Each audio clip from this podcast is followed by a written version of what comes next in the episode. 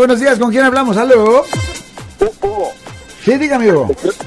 ya, ok, quería saber si recibir mensaje por texto o recibir constantes llamadas es un delito o hacerlo. Eso es lo que quería saber. Lo Ok, puse en el aire. depende. Ok, Usted está continuamente molestando a alguien, ah, le pueden presentar cargos. He visto casos así. Yo he representado a personas que han sido acusados de esto, ah, que se llaman annoying phone calls. Es un delito menor.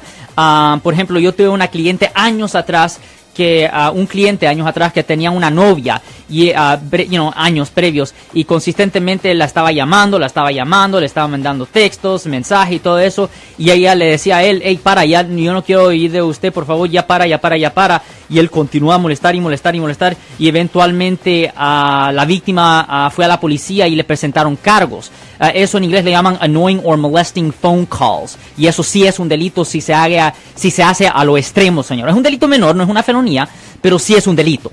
Yo soy el abogado Alexander Cross. Nosotros somos abogados de defensa criminal. Right. Le ayudamos a las personas que han sido arrestadas y acusadas por haber cometido delitos. Si alguien en su familia o si un amigo suyo ha sido arrestado o acusado, llámanos para hacer una cita gratis. Llámenos para hacer una cita.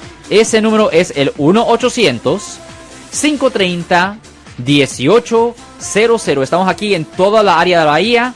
1-800-530-1800. Y como siempre, por casos criminales, casos penales, damos la primera cita gratis en nuestra oficina. Siempre estamos aquí todos los martes y viernes a las 12 y 35 respondiendo a sus preguntas con respecto a los casos penales. Y también nos pueden hacer preguntas en nuestra página de Facebook Live. Doctor Alex, abogado de nuevo, 1-800-530-1800, Marco. Bueno, vamos a llamada telefónica, pero ya fuera.